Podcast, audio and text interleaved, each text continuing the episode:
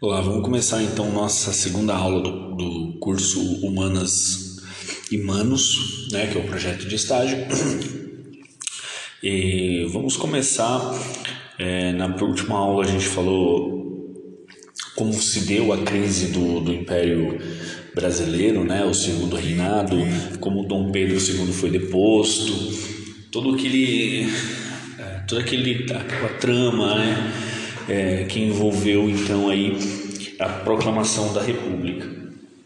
E hoje nós vamos tratar então de outro assunto. Hoje nós vamos falar já da República proclamada, né? Como que o que aconteceu é, após a proclamação da República, como que foi a organização política e social então do, do país a partir então dessa proclamação da República, dessa mudança no, no sistema político brasileiro, né? Pela primeira vez então a gente saindo aí de um período monárquico e entrando num, numa república que era é, talvez aí não era a vontade popular, a população em si não tinha nem consciência, né? Talvez do que fosse a república em si, mas, como a gente já falou na outra aula, é um movimento muito mais de elite, muito mais elitista do que um movimento popular. Bom, é, então o intuito da nossa aula, essa aula é uma aula pensada para o nono ano do ensino fundamental, né?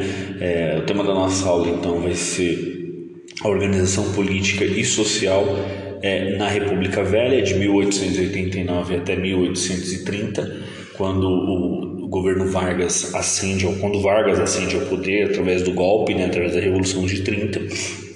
E vamos começar então nossa aula é, pensando é, inicialmente, é, antes de, de, de, na verdade, antes de falar sobre o que eu iria falar agora, eu vou falar um pouco sobre é, qual é o objetivo da nossa aula, né? Então, o, o objetivo da nossa aula é entender é, o mecanismo, né, que teve a, a, República Velha, como que ocorreu, com, quais foram é, as, as principais características dessa república, principalmente no âmbito político, que influenciou muito todas as outras áreas, né, como a cultura, como é, a religião e como todos os outros aspectos aí da sociedade.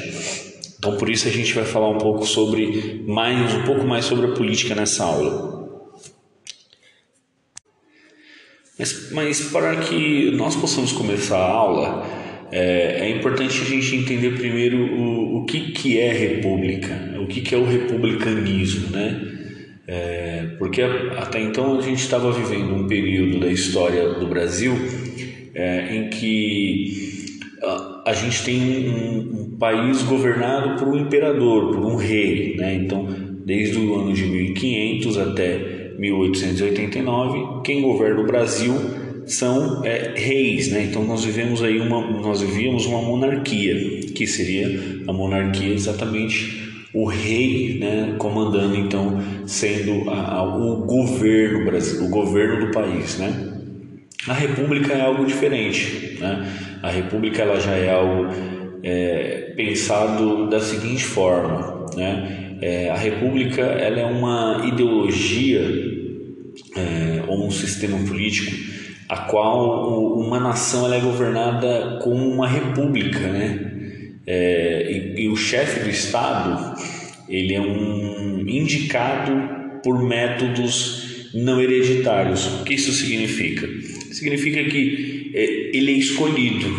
Né? Significa que o chefe do Estado, aquele que vai governar, ele não é, é hereditário, ele não é filho de alguém, né? ele não é filho do rei, não é, ele não é sucessível a, a, ao governo, mas sim ele é, é escolhido. Então, frequentemente através das eleições. Então, uma república é exatamente isso, é, ao, é o governo popular, né? ou seja, o povo escolhe o seu representante, o povo escolhe quem é que vai governar. Então, é, já que nós definimos o que é república e nós também já é, falamos como foi o final do século XX, século XIX, né? é, com Dom Pedro sendo deposto, é, o Dom Pedro saindo então do Brasil, é, abdicando do trono, é, abdicando entre aspas, né? Ele foi forçado, né, a sair do país porque houve o golpe da República. É, e a gente já sabe quais são os motivos, a oposição que os fazendeiros fizeram, principalmente a elite agrária carioca, né, que ficou que se opôs ao imperador, é, os conflitos que o imperador teve com a Igreja Católica, né, é, alguns militares que já via na figura do, do, do, do governador do, do Dom Pedro uma, uma figura frágil que não tinha condições de governar, né? Então assim é, a gente tem duas é, dos, do, dois é, agentes políticos, né, que são essenciais aí dentro desse, desse projeto republicano, que é o exército, né, e uma burguesia cafeeira, principalmente paulista, que começa então a ter uma certa um certo protagonismo aí dentro do, desse momento inicial da República. Não inicial, mas um, segundo momento, né? É, um, um, na verdade, o primeiro momento da República é um período em que nós chamamos da República da Espada, né? E quando a gente fala República da Espada, o que vem à mente, né? O que vem a, a, a, o que nós pensamos quando falar espada? A espada ela é um instrumento militar. E como um instrumento militar, então nos leva a pensar então que esse primeiro momento ele é, um, ele é um, uma república militar, é uma república governada então por militares, né? É exatamente o que ocorre, né? Como os militares eles tiveram bastante influência né, nesse, nesse, nessa transição de, de modelo do império para uma, uma é, república, precisa-se então consolidar né, esse sistema. E para se consolidar esse sistema, quem assume inicialmente é um governo provisório, né? Um governo provisório é, controlado então por membros né, das forças militares. Quem é o primeiro que vai assumir então aí esse governo provisório? É o próprio Marechal Deodoro da Fonseca, que vai assumir inicialmente o governo do Brasil e vai é, e vai conclamar então aí vai convocar uma assembleia constituinte, ou seja, vão se criar novas leis. Constituição é isso, né? Constituição é um conjunto de leis do que vão que, que são as leis que vão governar o país. É, nós tínhamos então aí uma, uma, uma, uma Constituição de 1824, né, com Dom Pedro, com Dom Pedro I, que se estendeu então até o final do Império, 1889. Em 1891, então, precisa se criar uma nova Constituição, que é uma primeira, uma primeira Constituição republicana. Quais são é, as principais diferenças é, que vai ter então nessa Constituição. A, principal é, que a gente vai ter é a mudança no tipo de voto. Né? Durante a República, durante a monarquia, você tem um tipo de voto. Como funcionava o voto na monarquia? A monarquia funcionava da seguinte forma: você votava quem tinha direito ao voto, né? Então, quem tinha direito ao voto eram homens com é, acima dos 21 anos é, que tivessem é, uma renda superior ao estipulado pelo Estado para que você pudesse votar, ou seja, a, a, o voto era através da renda, né? Quanto, quanto o, o cidadão, não podemos dizer cidadão porque não era ainda uma república, mas quanto a pessoa tinha em dinheiro poderia definir se ela poderia votar ou não. Ou seja, você pode perceber que o voto era bastante restritivo. Mas vem cá, se tinha o um imperador, em quem eram as pessoas votavam? O imperador ele exercia somente o poder moderador no final do, do império, né? O poder moderador era o quê? Ele tinha o poder de dissolver o, o, o as o gabinete ministerial, a Câmara dos Deputados, o Senado, ele poderia dissolver simplesmente por decreto.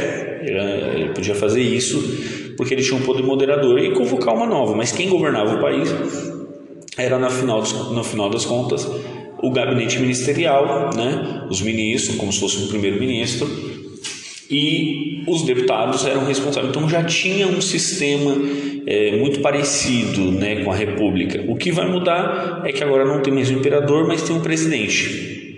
E o presidente ele vai fazer o, o, a função de executivo, ou seja, ele vai ser ali o chefe de Estado né, do, do, do, do Brasil. O que, que vai acontecer então? Nessa Constituição de 91 vai ser mudado o tipo de voto. Agora não vai ser mais o voto é, por por, uh, por bens, né? por riqueza, mas vai ser um voto por alfabetização. Ou seja, agora quem é que pode votar? Só pode votar quem é alfabetizado. E homens acima de 21 anos. Mulheres também não podem participar uh, das eleições. Então, essa é a principal mudança é, que nós vamos ter aí é, nessa Constituição de 1891. Nesse, nesse momento inicial, então, o Marechal Deodoro da Fonseca assume a presidência né, e põe em prática, então, essa Constituição. Só que o Marechal Deodoro da Fonseca ele vai ter é, alguma. Ele é um monarquista, de, de certa forma, ele vai ter. É, algumas atitudes autoritárias. Né? Então, ele não vai aceitar é, que a Constituição retire do presidente o poder moderador.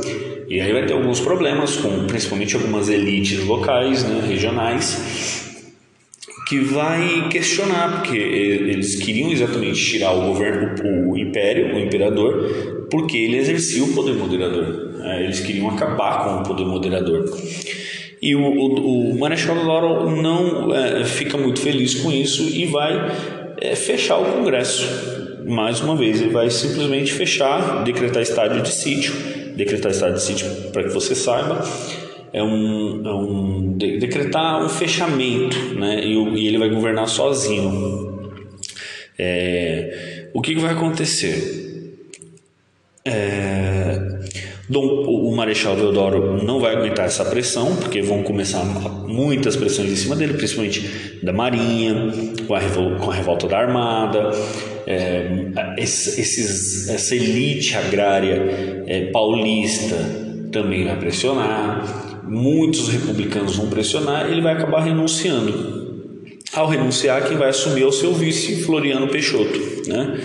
E o Floriano Peixoto também vai tomar algumas medidas bem autoritárias, porém Floriano Peixoto ele vai buscar é, uma, uma consolidação do seu poder, ele vai buscar é, pacificar as coisas, apesar de haver ainda algumas revoltas, principalmente a revolta da Armada, o contestado, durante o seu governo, mas ele vai é, ter principalmente essas elites né, agrárias paulistas, essa burguesia cafeeira, ao lado dele, o que vai facilitar o seu, o seu trabalho, a sua, a, a sua manutenção do poder.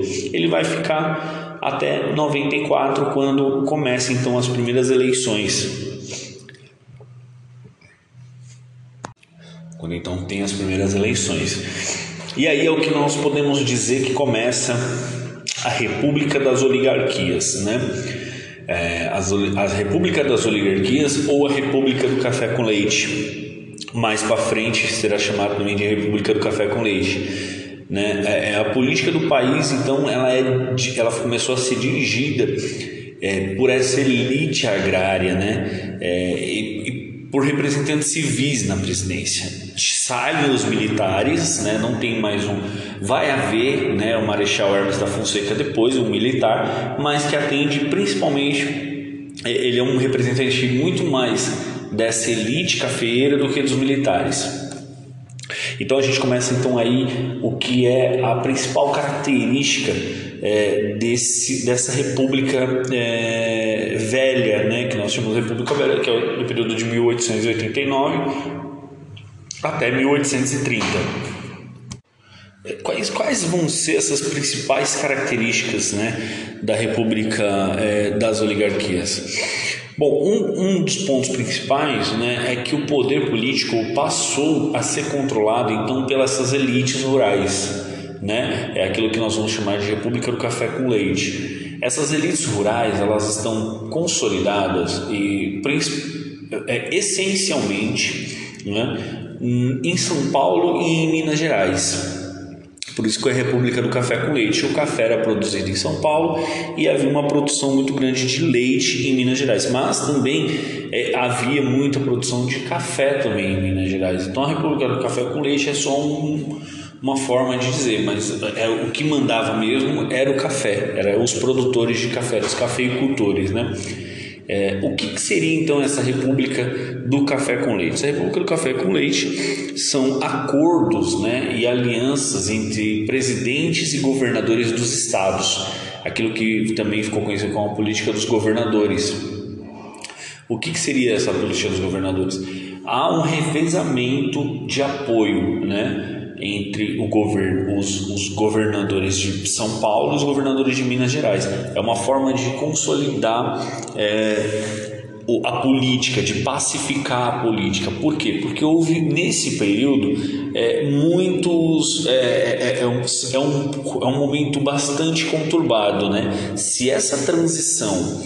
Ah, da monarquia para a república foi pacífica, nós não podemos dizer que foi o mesmo durante esses primeiros dez anos é, da república. Porque esses primeiros dez anos foram anos bem conturbados, foram anos em que é, houve a Revolução Federalista, a Revolta da Armada, você teve Canudos, é, a Guerra de Canudos, você teve o Contestado. Então tem uma, uma série de revoltas explodindo no Brasil né? E, e, e, eles precisam controlar, né? Essas oligarquias que chegam ao poder precisam controlar essa, esses levantes e, e eles precisam então fazer alianças é, e acordos para manutenção da paz dentro do, do, do, do, do país e manutenção desse sistema.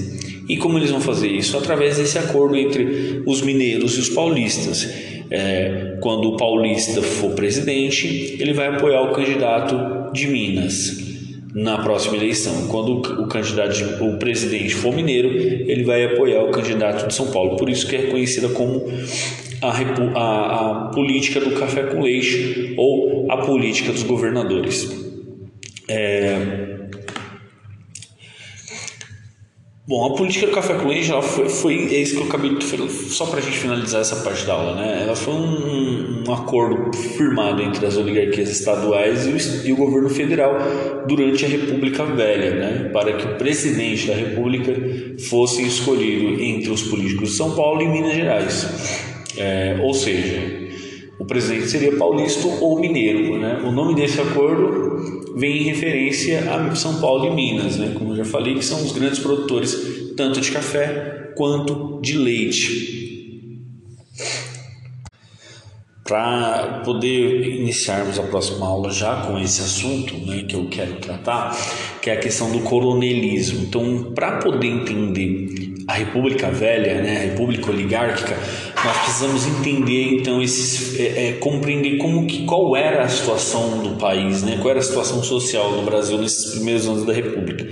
O que, que você precisa entender principalmente? A gente precisa entender principalmente que o Nordeste, é, o interior nordestino, o sertão nordestino nesse, nesse momento, ele é um local de muita miséria, muita fome, uma seca, né? Então a realidade do nordestino, do sertanejo, né, nordestino é muito dura e ele passa por uma exploração muito grande. Exploração de quem? Dessas elites rurais que são chamados de coronéis. Então havia é, por parte desse sertanejo uma absoluta é, obediência ao chefe local, ao coronel. Né? Quem são? Quem é esse coronel? O coronel é esse grande latifundiário, é esse fazendeiro que tem grandes terras e que ele é, praticamente comanda a cidade. Né? Então ele é um ele é um chefe regional, né? É, é, ele acaba sendo a política acaba sendo materializada nessa figura do coronel. Então todo mundo vai fazer, todos aqueles que têm eh, voto, ele vai, vai fazer o que o coronel mandar. Isso é o que nós vamos chamar de coronelismo. Outros problemas que vão surgir também é, nesse período da República é a questão da saúde, né? Então, principalmente nos grandes é, centros urbanos, como Rio de Janeiro, né? que, que é um grande centro urbano. E outra questão é a questão do trabalho, né? É nesse período que vai então se desenvolver é, as classes médias urbanas, né? E a classe operária. Mas na, na segunda parte agora da aula a gente pode dar sequência a esse assunto. Bom, continuando então a nossa segunda aula, né? E estamos falando sobre a República oligárquica, né? a República, é, a República Velha. Bom, é, nós paramos falando sobre, é, a gente já falou sobre a, a, Primeira República, né, República da Espada, e agora nós, vamos, nós já começamos a falar sobre a República Oligárquica, que, que é o que? Que é basicamente o poder na mão dessas oligarquias é, rurais, né, essas oligarquias agrárias, que seria basicamente quem? Esses cafeicultores como que funcionou então esse essa essa política, né? Essa política nós temos que entender em alguns pontos. É, o primeiro, é, essa política é uma política é a política que é conhecida como política do café com leite, que é basicamente o que? São Paulo e Minas, os estados mais ricos, né, da, da do país começam a controlar a política federal no âmbito nacional, no âmbito federal, ou seja, eles revezam o presidente. E como que eles conseguem é, se manter no poder? Como eles conseguem? Porque agora nós temos que entender que a questão agora é voto. Como eles conseguem votos para poder se elegerem? É, não sei nem sempre eles vão se eleger, mas na grande maioria eles vão se eleger. Né? Ou seja, o candidato de Minas vai apoiar o candidato de São Paulo, o candidato de São Paulo vai apoiar o candidato de Minas.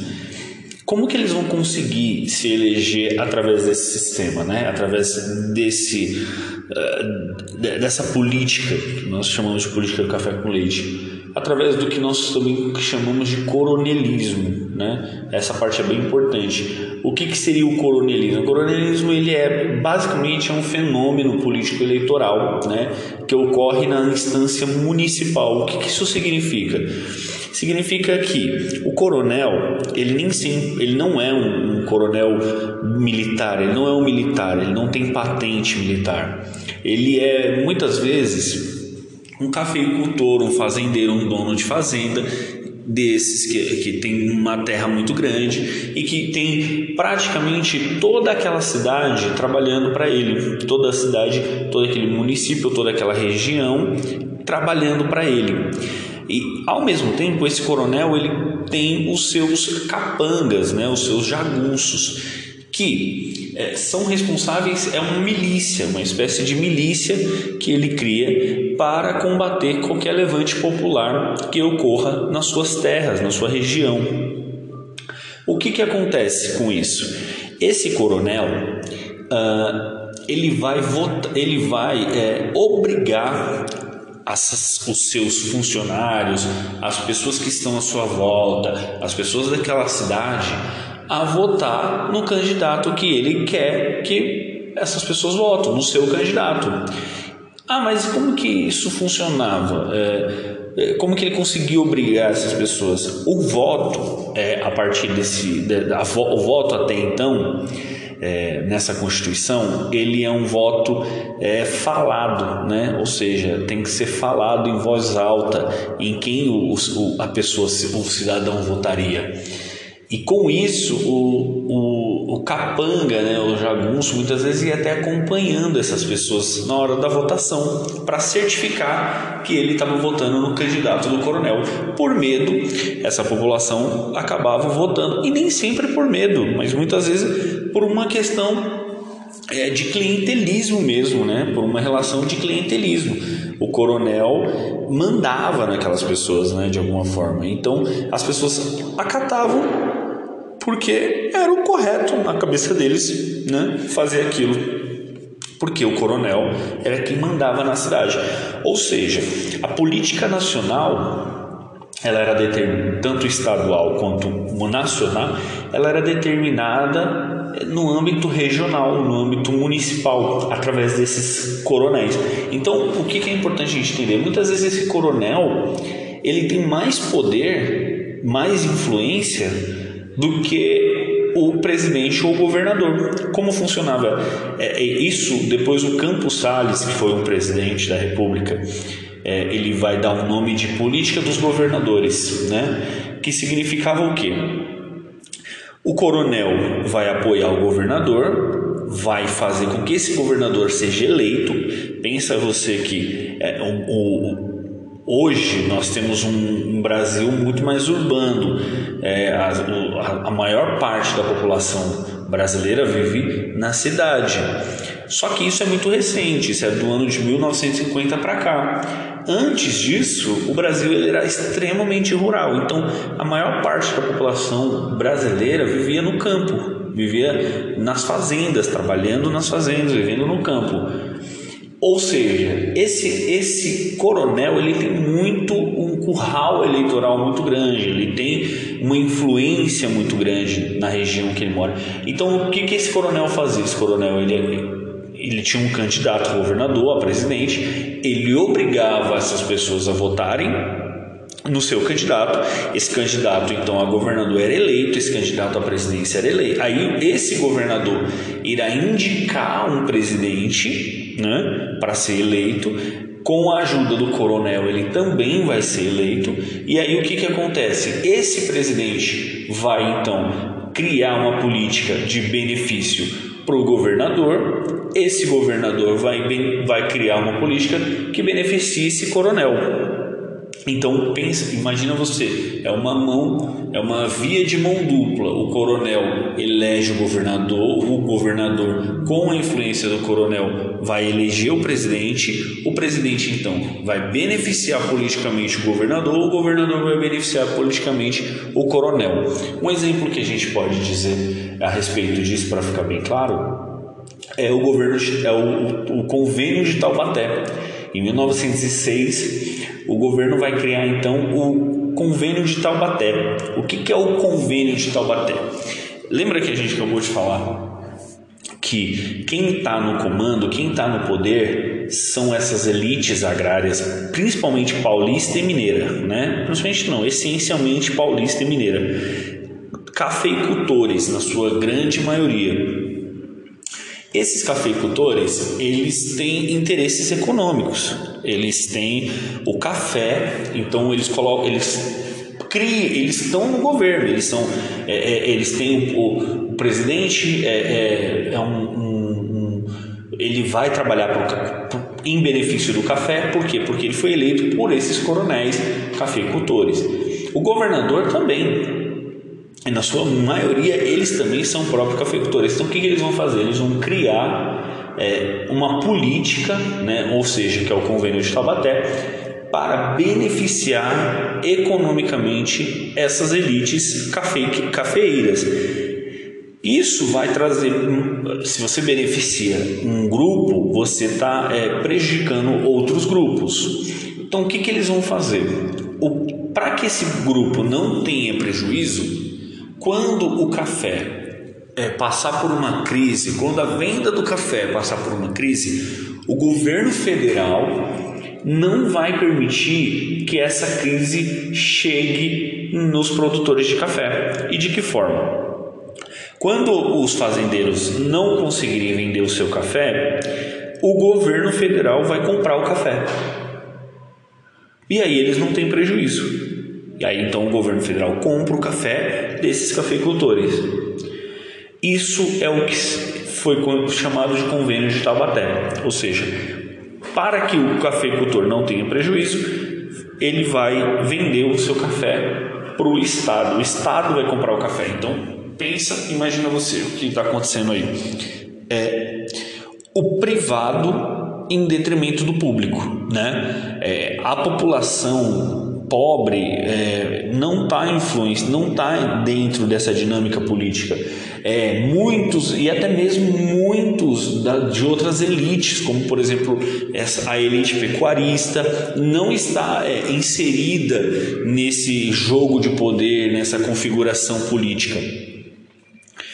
Isso vai trazer alguns problemas mais para frente dentro do governo é, da, da República é, da República Oligárquica. É, bom, durante esse período, então isso vai, vai permanecer até 1930, né? que é quando o Washington Luiz é o presidente, ele é eleito em 1926. É, e ele vai fazer o que? Inclusive em 1929 é, você tem a grande é, crise do café, né? Porque você tem a, a, quebra da bolsa de valores de Nova York, ou seja, não tem mais dinheiro para comprar café, né? O que que o, o, o, o Austin Luiz vai fazer? O café vai cair o preço. O café caindo o preço do café, você vai ter um problema porque os cafeicultores vão ter prejuízo. Então ele compra o café e para poder vender o café ele vai queimar o café porque ele queimando o café é a lei da procura e da, da, da demanda, né? Que é o que? Da, da oferta e demanda. Se tem menos desse produto no mercado, então o valor dele vai subir. Então, para fazer o valor do, do café subir, ele vai queimar o café. Olha o extremo que chega então a política é, do, do, do, do a, essa política oligárquica, né, em benefício de um determinado grupo. Isso vai gerar diversos problemas, principalmente no âmbito econômico, porque o que vai acontecer? É, toda essa, essa, essa privilegi, privilegiação do, do, do, do produto café vai é, atrasar a industrialização no Brasil, é, vai, é, de, vai desprestigiar outras atividades é, do campo, como por exemplo a pecuária, como por exemplo outros produtos que, que o Brasil produz. E o que, que vai acontecer? Também vai gerar inflação, porque o Brasil vai ficar, porque o país vai se endividar através de empréstimos, é, vai é, perder valor a sua moeda, né? então vai acabar criando uma inflação. Isso é, vai criar algumas revoltas, como por exemplo o movimento tenentista, é, é, que, que é um grupo de militares de patente média que vai fazer com que, que vai em contra esse regime. Então, nos anos 20 você já começa a ter aí é, sinais da, da da decadência desse regime, desse modelo, né, dessas repúblicas oligárquicas, dessa, dessa república oligárquica, dessa elite agrária, até que chega em 1930 e tem o golpe de Estado, quando Washington Luiz é, é, apoia o Júlio Prestes. O Júlio Prestes ganha do Getúlio Vargas nas eleições, mas ele não chega a tomar posse porque haverá um movimento revolucionário que vai tirar o Washington Luiz antes mesmo dele sair do catete, que era a casa do presidente, e vai impor uma junta militar é, provisória e depois vai entregar o poder ao Getúlio Vargas, que vai ficar até 1945. Tá? É, bom, para a gente poder finalizar a aula, Ainda tem bastante coisa para ser falada dentro da República Velha, mas nós vamos tratar é, especificamente de temas nas próximas aulas, de cada tema nas próximas aulas. É, esse foi só um geral para a gente entender o que é uma república, como funcionou o início da república no Brasil, é, é como foi a questão política, né, principalmente. E para finalizar a aula, então, eu escolhi aqui um, uma, uma questão para a gente estar tá respondendo só para gravar mesmo é, na, aí a aula para a gente, tá bom? Olha, eu peguei aqui uma questão que é bem interessante para a gente trabalhar. A questão é a seguinte: trata-se de uma estratégia muito usada em hábitos políticos coronelistas, em que, por, por exemplo, os eleitores trocavam seu voto por um favor, como um bem material, sapatos, roupas, chapéus ou algum tipo de serviço, atendimento médico, remédios, verbas, verba para enterro, matrícula, escola, bolsa de estudo. O trecho acima descreve uma prática eleitoral da República Velha denominada é, alternativa A, voto secreto, alternativa B, voto de cabresto, alternativa C, voto censitário, alternativa D, voto aberto. Essa daqui está bem clara, né? Voto secreto não é, porque o voto não era secreto, ele tinha que ser anunciado.